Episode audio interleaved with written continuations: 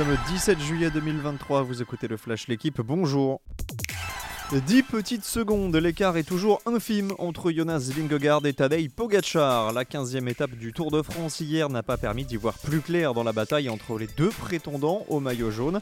Le Slovène a attaqué, oui, mais dans le dernier kilomètre seulement, et en vain, Vingegaard et Pogacar ont terminé ensemble dans le même temps, bien loin de Wout Poels, le néerlandais vainqueur à Saint-Gervais-Mont-Blanc de sa première étape sur la grande boucle. Aujourd'hui, c'est repos, le duel reprendra demain avec un contre-la-montre de 22 km tracé entre et Comblouf par-delà la côte de Domancy.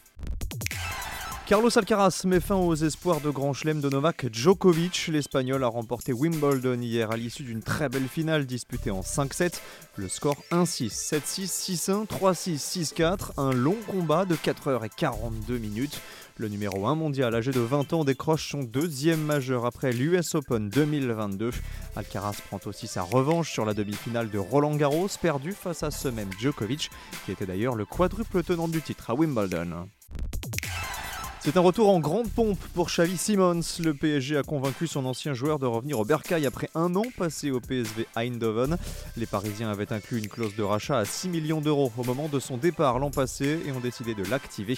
L'international néerlandais devrait signer pour 4 saisons, mais il a fixé des conditions à son retour. Si Bappé et Neymar restent au club, il demandera à être prêté. Un mot d'athlétisme pour terminer avec des nouvelles de la Ligue de Diamant. Hier, Jacob Ingebrigtsen a amélioré à Chorzo en Pologne le record d'Europe du 1500 mètres. Il s'approche à 1 seconde 14 du record du monde d'Ishamel Guérouge. Wade Van Niekerk lui a marqué le 400 mètres, remporté en 44-08. Merci d'avoir écouté le Flash l'équipe. Bonne journée